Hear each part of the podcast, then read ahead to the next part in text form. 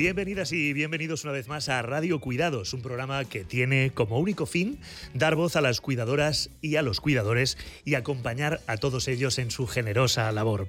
Y esa generosidad no tiene edad. Normalmente cuando hablamos de cuidar imaginamos una persona de mediana edad. Sin embargo, nuestro programa de hoy está repleto de juventud, de compromiso, de valor y de fuerza.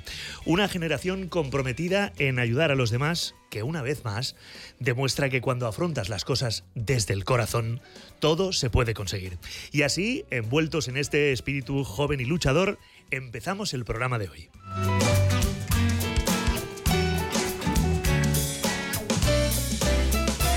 Cuando somos jóvenes soñamos con el futuro, nos imaginamos cómo nos gustaría que fuera, dónde queremos llegar, qué queremos hacer.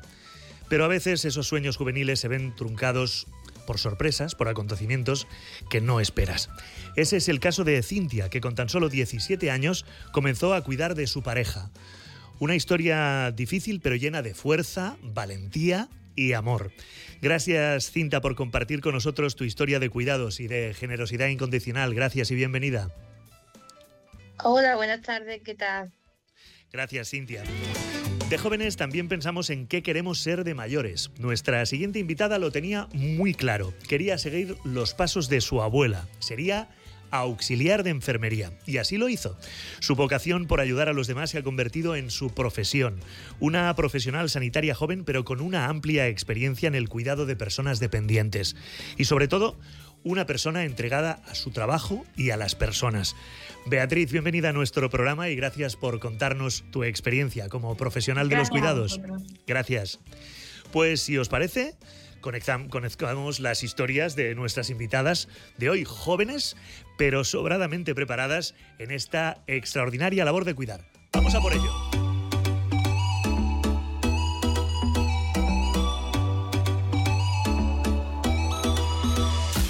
Dicen que el amor lo puede todo, pero cuando una enfermedad irrumpe en una relación puede también arrasar con todo.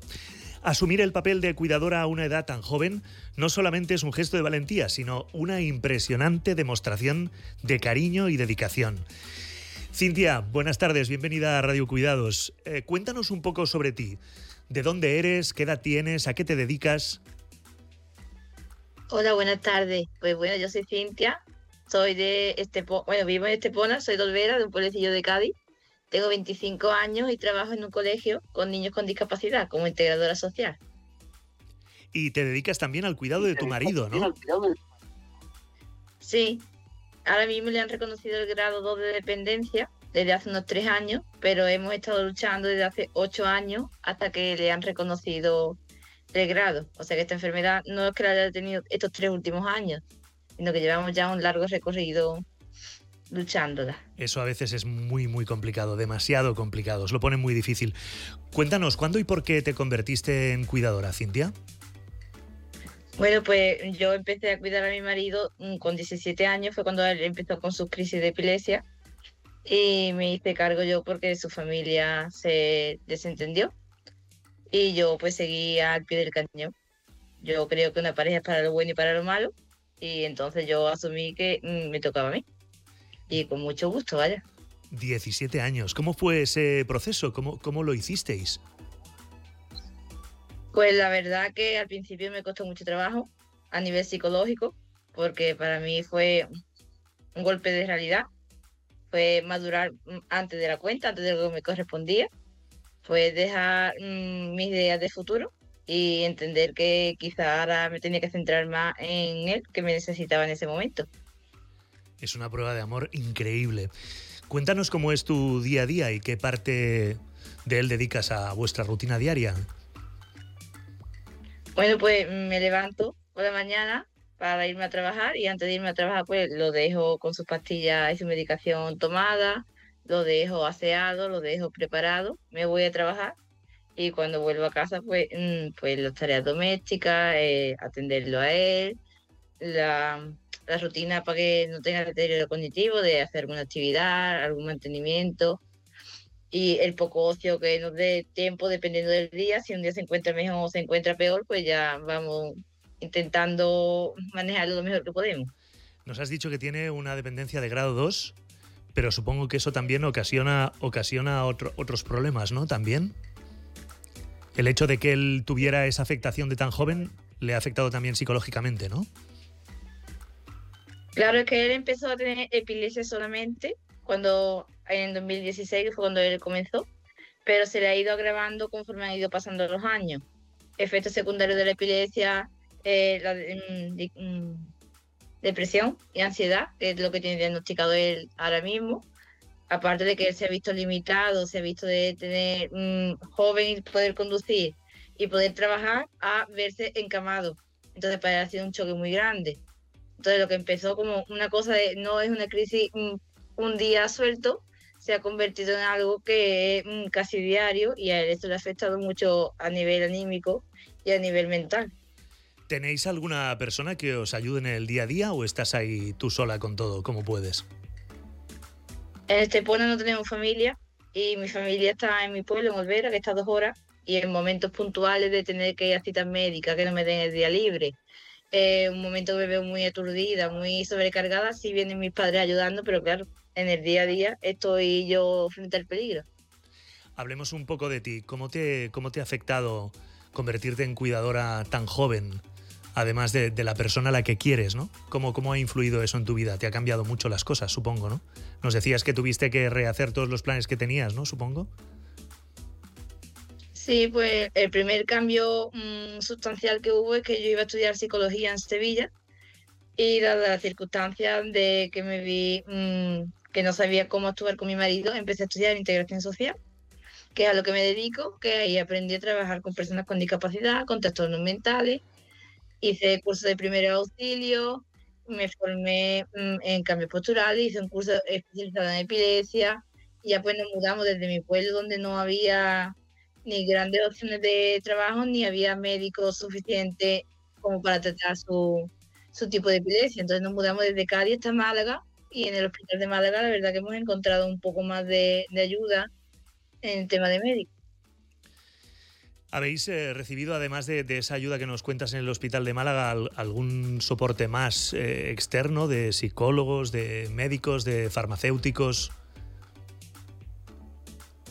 Es lo que recibe cada tres meses una cita de salud mental en la Casa del Mar aquí en Estepona, con la psicóloga o con la psiquiatra, dependiendo del que le toque y si está disponible. Y después lo que nos han ofrecido es o el teléfono de la esperanza o pagarlo por privado y el copago farmacéutico. Vaya, eh, además eh, veo que lo que has tenido que hacer es formarte tú, ¿no? Más que confiar en los demás. Eso es un doble esfuerzo, cuidar a tu marido y además formarte en, esa ayuda que, que quizá no encontrabas, ¿no? Sí, me he tenido que formar yo por mi cuenta de riesgo, buscando cursos, buscando mm, información, porque mm, cuando yo fui la primera vez a mí no me dijeron esto es la epilepsia, esto se trata así, porque claro, a mí me dejan a mi marido en mi casa y cuando convulsiona estoy yo sola, he tenido que aprender a auxiliarlo, a ponerlo de lado, para que no se trague la lengua, para que no se muerda, para que... O simplemente hay un médico que me dijo, graba la crisis. Pues a mí eso no me lo ha dicho nadie, a mí no me da por pensar y me voy a poner a grabarlo por teléfono para tenerlo mm, registrado para que lo pueda ver el médico. Entonces, a base de ensayo y error y a base de, de ir buscando una alternativa y buscando información, pues ya me he ido especializando más. Según tu opinión, eh, ¿qué es lo que más necesita una persona cuando se convierte en cuidadora? ¿Qué es más, el apoyo psicológico, el apoyo económico, toda esa información que no tenías de la que nos hablas? Bueno, pues yo creo que mm, todo es importante. El apoyo psicológico, por supuesto, es fundamental, porque yo estoy diagnosticada con el trastorno de cuidador quemado porque hay mucha responsabilidad, mucha carga y todo para una, que no tengo día de asunto propio, no tengo día de ponerme mala, no tengo, porque si yo me pongo mala, ¿quién cuida de él?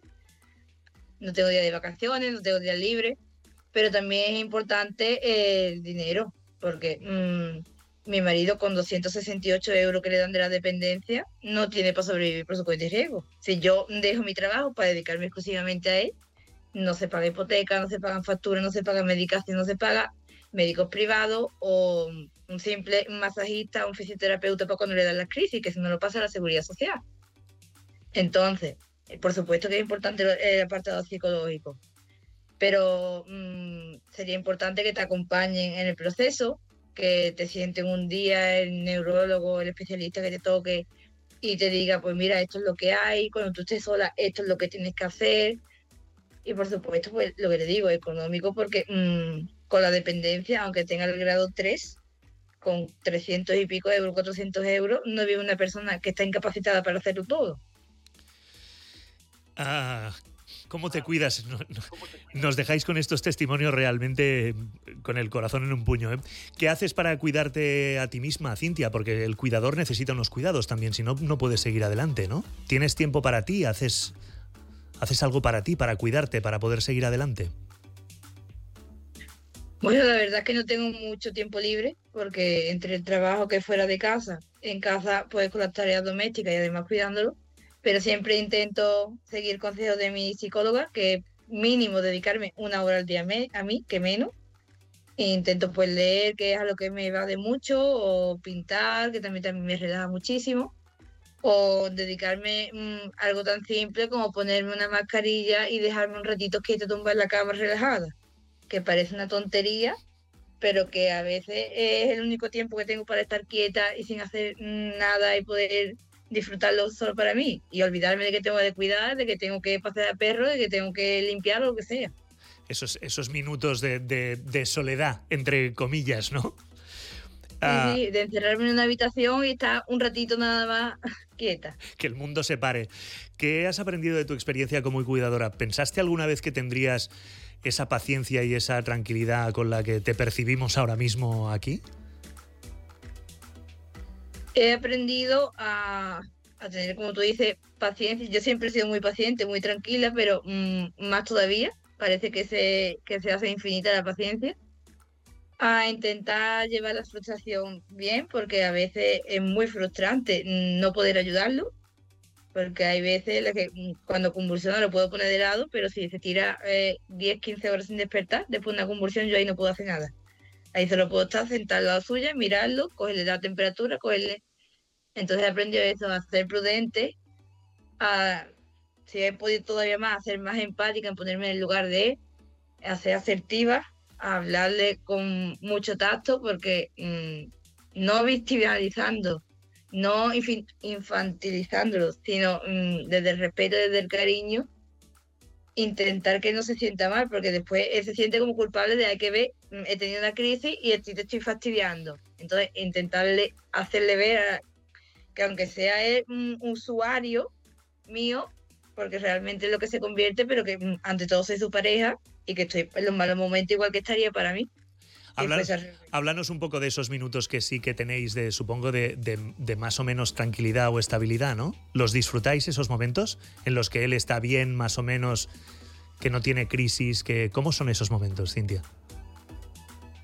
Bueno, pues la verdad es que no podemos hacer planes a largo plazo por desgracia. Yo no puedo sacar cita para ir a un spa dentro de dos días. No sé si dentro de dos días mm, va a estar bien. No puedo coger un concierto, no puedo coger un hotel, porque no sé si se va a levantar, si va a poder ir, si le va a dar una crisis.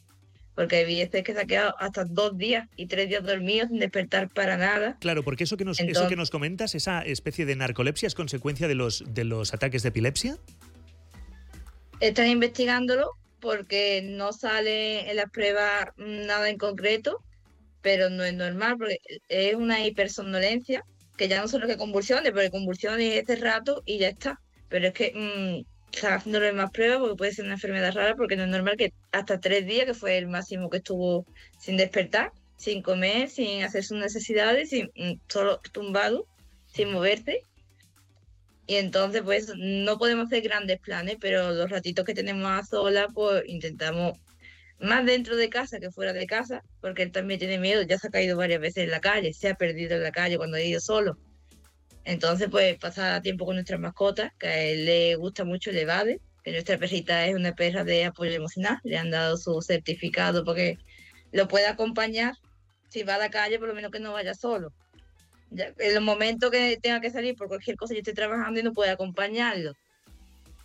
O hacer actividades de pareja, jugar a juegos de mesa o y a sitios relativamente cerca, porque tampoco puedo ir muy lejos andando, porque mm, lo mismo después a ver cómo me lo traigo si esto sucede. Claro, pero al menos que tengáis esos momentos entre vosotros de pareja, ¿no? Un poco, un poco de normalidad, ¿no? Que también, que también va bien. Ah, Cintia, ¿quieres mandarle un mensaje a tu marido? Supongo que ya os lo habéis dicho todo, imagino que... Pero nos gustaría que, le dijeras algo desde aquí. ¿Qué, qué le dirías? Bueno, yo creo que en 10 años casi que llevamos, ya hay pocas cosas que me falten por decirle, que sabe que lo quiero con locura, que es el amor de mi vida, y que si en las buenas estoy, en las malas estoy todavía más. Y que creo que eso no lo duda él, porque lo ve día a día, y que él es la razón por la que yo siga para adelante. Cintia, ¿tienes esperanzas en el futuro?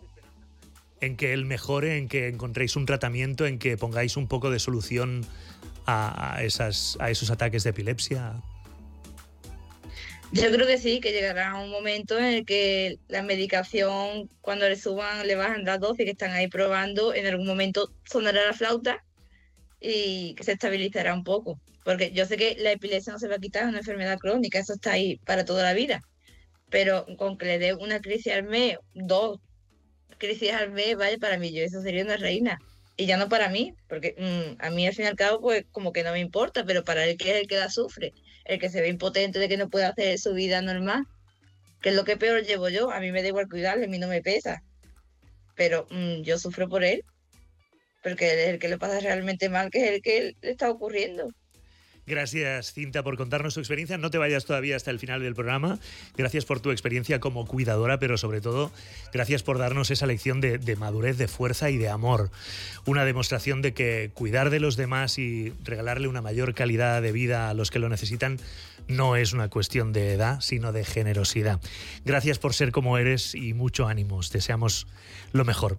Sin duda, poder expresar y oír historias como esta pueden ayudar mucho a no sentirse solo, pero sobre todo a entender cuál es la realidad de tantos cuidadores y cuidadoras que luchan cada día para que sus seres queridos puedan estar un poquito mejor. ¿Estás en esa situación? ¿Eres cuidador o cuidadora y te gustaría explicar tu historia? Tu testimonio puede ayudar mucho a entender toda esta realidad. Entra en nuestro canal de Facebook, arroba el rincón del cuidador, arroba el rincón del cuidador, y explícanos tu caso. Al final del programa os leeremos, os leeré algunos de los testimonios que nos habéis hecho llegar.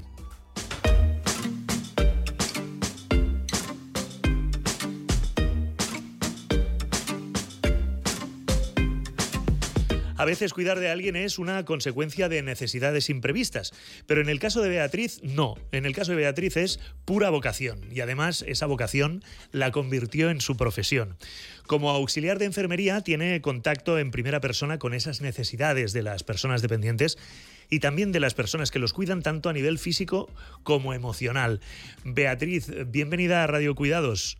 Cuéntanos, cuéntanos sobre ti, a qué te dedicas, de qué trabajas. Tienes solo 24 años y ya estás ahí cuidando de, otras personas. Cuéntanos, Beatriz. Bueno, pues yo a los 19 años decidí que quería dedicarme a cuidar a la gente o a ayudarlas simplemente. Y es cuando, mm, por suerte, en la ciudad donde yo vivo, eh, un instituto pues tenía eso, la titulación de auxiliar de enfermería.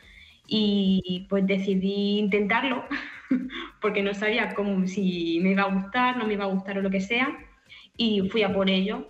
Y bueno, aunque actualmente no trabajo, porque oye, mm, no siempre se puede trabajar por desgracia, pues he estado unos dos o tres años casi sin parar de trabajar, entre COVID, clínicas dentales, residencias, bueno, un poco todo, y cuidado también a familiares, pues he hecho un poco de todo, pero lo que, lo que habéis dicho antes es mucho por vocación, es un trabajo que tiene que ser vocacional. Dices que ahora estás sin trabajo. ¿Cómo puede ser que una auxiliar de enfermería, con lo necesarias que sois, estéis sin trabajo? Vamos a ver, ¿qué está pasando? Lo mismo me pregunto yo muchas veces, pero bueno. Seguro, seguro que eso se lo soluciona rápido. Además, tú eres, tú eres eh, por, por vocación también. Te gustó esa vocación, pero es una cuestión de familia, nos han contado, ¿no? Sí.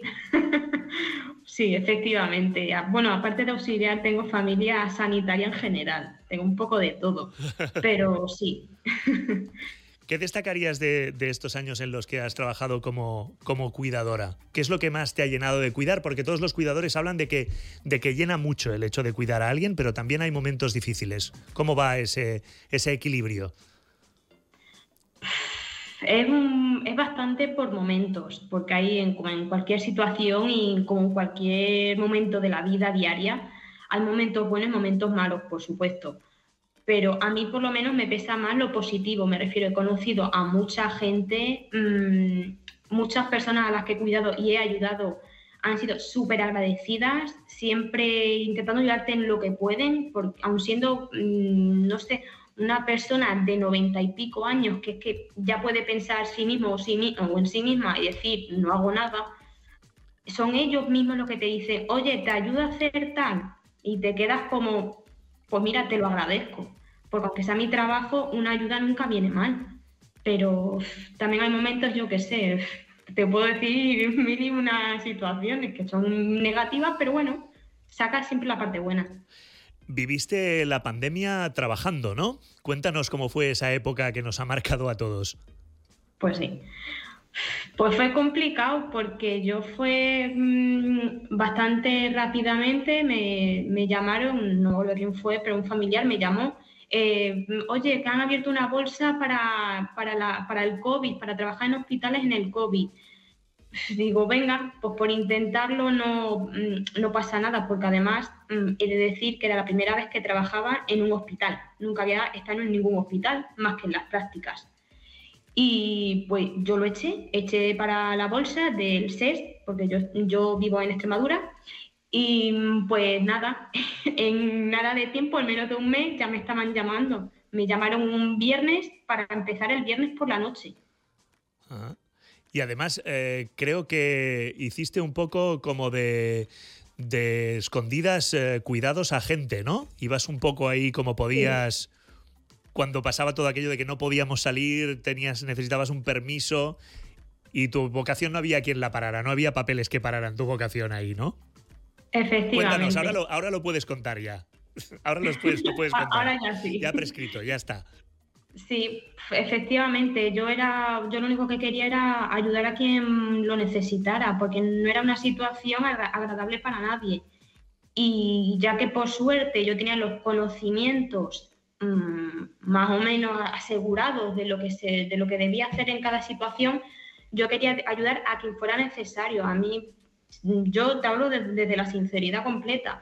A mí me daba igual cobrar más que cobrar menos. Yo lo único que quería era ayudar. Y pues por suerte me llamó pues una dentista que su madre era una mujer muy mayor, que no podía salir de casa, porque a ver, ella sí caminaba y tal, pero claro, tenía 90 y no me acuerdo cuántos, 90 y pico años, claro, la señora no estaba ya como para moverse ella sola. Y claro, yo tenía que ir lo que has dicho tú antes, casi que escondidas por la mañana temprano, que era cuando no había nadie, por la calle a, eso, a su casa, a ayudarla y pues un poco ahí, pues a escondida, hasta que ya sacaron los permisos oficiales que los pudimos eso, rellenar y yo ya podía ir con total seguridad de que no pasaba nada a mi lugar de trabajo. ¿Cómo era esa, esa relación? ¿Te llamaban por teléfono y luego, claro, tenías que ir ahí, que conseguiste un EPI? ¿Cómo, cómo, cómo lo hacías eso? Claro, porque debías sufrir también por ti misma, ¿no? No sabíamos exactamente este, este bicho, ¿no? ¿Cómo, era? ¿Qué, pasaba? ¿Qué, nos pasaría, no? Efectivamente, porque es que además yo estaba, mm, como quien dice, recién titulada. O sea, yo me acababa, acababa de terminar de estudiar y me llega de repente esto y me quedé yo como, ¿ahora qué hago? O sea, yo ahí recién salida del cascarón y me tocó vivir eso. Pero bueno, lo que te digo, por suerte quien me llamó era una dentista, o sea, era una sanitaria, que me ayudó mucho, me enseñó muchas cosas y también gracias a ella mmm, fui avanzando poco a poco y me ayudó bastante. Cuando te toca cuidar a una persona tan mayor de más de 90 años, nos dices, se, se debe crear ahí unos lazos afectivos, ¿no? Porque vas a su casa, entras en su intimidad. ¿Cómo va eso? ¿Cómo se, cómo se llevan esos lazos afectivos sanitarios, que muchas veces nos pensamos que, que las auxiliares, que las enfermeras sois gente fría, que puede con todo, que, ¿no? Pues efectivamente, pero es verdad que es una situación complicada, por así decirlo, pues es muy agradable, a mí me, me, gusta mucho, por eso me gusta tanto cuidar de gente tan mayor, porque tú terminas queriéndolos a ellos y ellos te terminan queriendo a ti, te lo cuentan todo, compartes muchas vivencias, muchas situaciones o traumas suyos mismamente, o sea, momentos suyos muy duros de su vida y te lo cuentan, como diciendo, oye, confío en ti, te cuento mis intimidades. Pero claro, mm, cuando yo que sé, en este caso, yo dejé de cuidarla porque la mujer falleció. Y claro, en ese momento, después de crear esos lazos, claro, es un golpe muy duro. Entonces, claro, te pilla ahí como diciendo, mm, ¿qué hago? Después de eso, de cogerle ese cariño, de conocer a esa persona, te quedas como un poco pillado. Claro, porque además podría haber sido tu abuela, tu tía abuela, tu bisabuela, ¿no? Perfectamente. claro, entras en su casa, como nos dices, eh, te cuenta mm, su vida, ¿no? Se, establecen esos lazos. Sí. ¿Cómo crees que se tienen que cuidar? Hemos oído el, caso de Cintia. Tú como profesional con conocimientos, ¿cómo, cómo, cómo ves eso de que una, una persona tenga que autoformarse para cuidar de una persona dependiente? ¿Cómo lo ves desde tu visión profesional?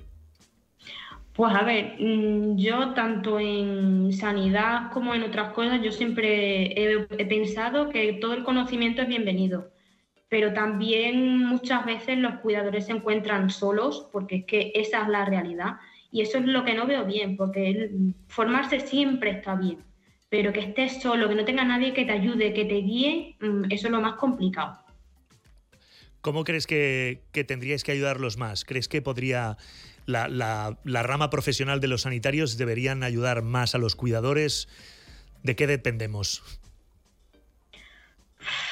A ver, dependemos de muchas cosas, porque en nuestro caso, bueno, en el caso de los sanitarios, o al menos en mi opinión personal, a mí no me importa si cualquier cuidador o cualquier persona me dice, oye, mira, necesito ayuda en esto, no sé cómo actuar. A mí no me importa, mm, pues, darle unas pautas o algunos consejos, pero claro, mm, es que muchas veces no tenemos tiempo, que es que es lo complicado. muchas veces queremos, pero no podemos. Claro, y luego resulta que estáis algunos sin trabajo, imagínate, ¿no? Y, hacen, y hacen falta muchísimos más.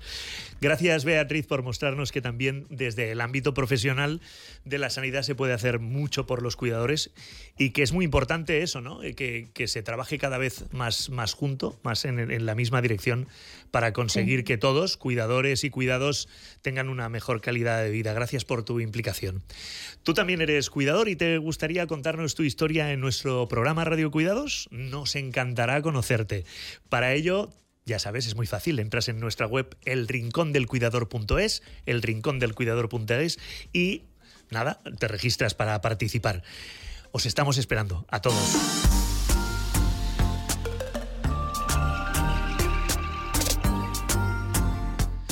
En Radio Cuidados nos encanta la música porque qué importante es la música para llenarnos de vida, para mejorar nuestro estado de ánimo y para ayudarnos a afrontar los retos con energía. Por ello, seguimos completando nuestra playlist de canciones hechas con las recomendaciones de nuestros invitados, para que todos podáis disfrutar de ella.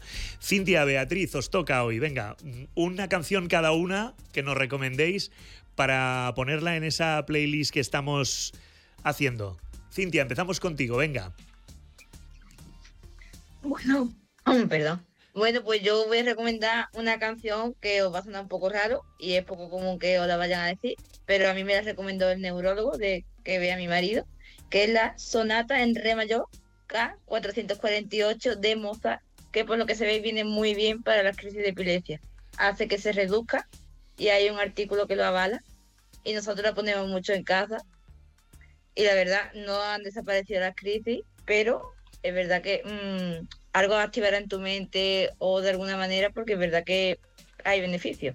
Mozart, yo creo que Mozart siempre va bien para todo, pero apuntamos esa sonata inmediatamente y más si nos la recomienda un neurólogo. Sabemos que la música afecta a, todo el mundo de, de, muchas maneras diferentes y muchas veces de manera incluso terapéutico. Hemos descubierto ese Mozart terapéutico.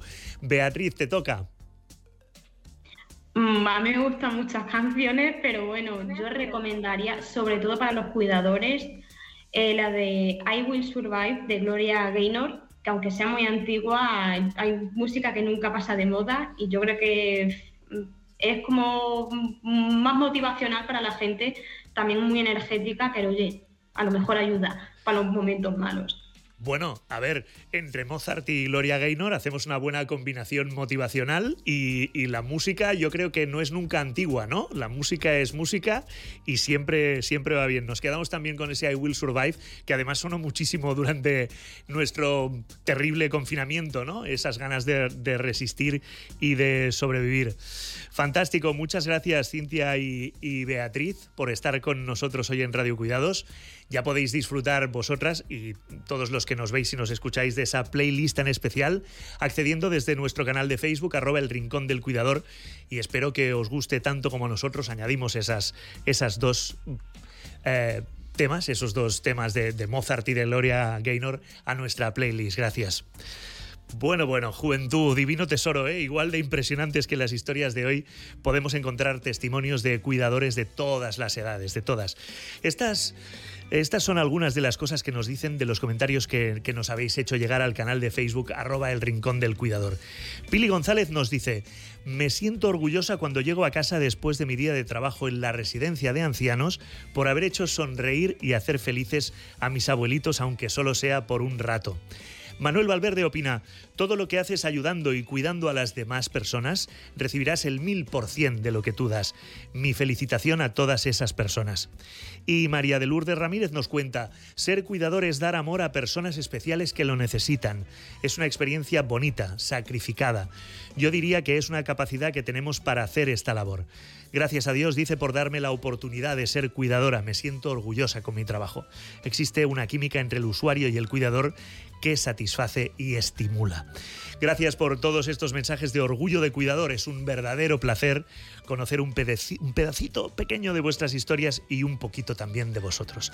Para finalizar nuestro programa de hoy, os queremos recordar algo muy importante. Si aún no formáis parte de la comunidad imprescindibles, con ese hashtag, ¿eh? hashtag imprescindibles, registraos ahora porque es una plataforma gratuita en la que encontraréis herramientas muy útiles para ayudaros a cuidar y a cuidaros, además de descuentos, información práctica y muchas sorpresas. Para ello tenéis que entrar en la web elrincondelcuidador.es. Os estamos esperando. Y hasta aquí nuestro programa de hoy. Queremos agradecer especialmente a nuestras invitadas que todo lo que nos han transmitido con sus testimonios y animar a todos los que nos escucháis a seguir dando voz a los cuidadores y a las cuidadoras que esa es vuestra voz, nuestra voz también. Os esperamos en el próximo programa. Hasta entonces, arriba y ánimos, cuidadores.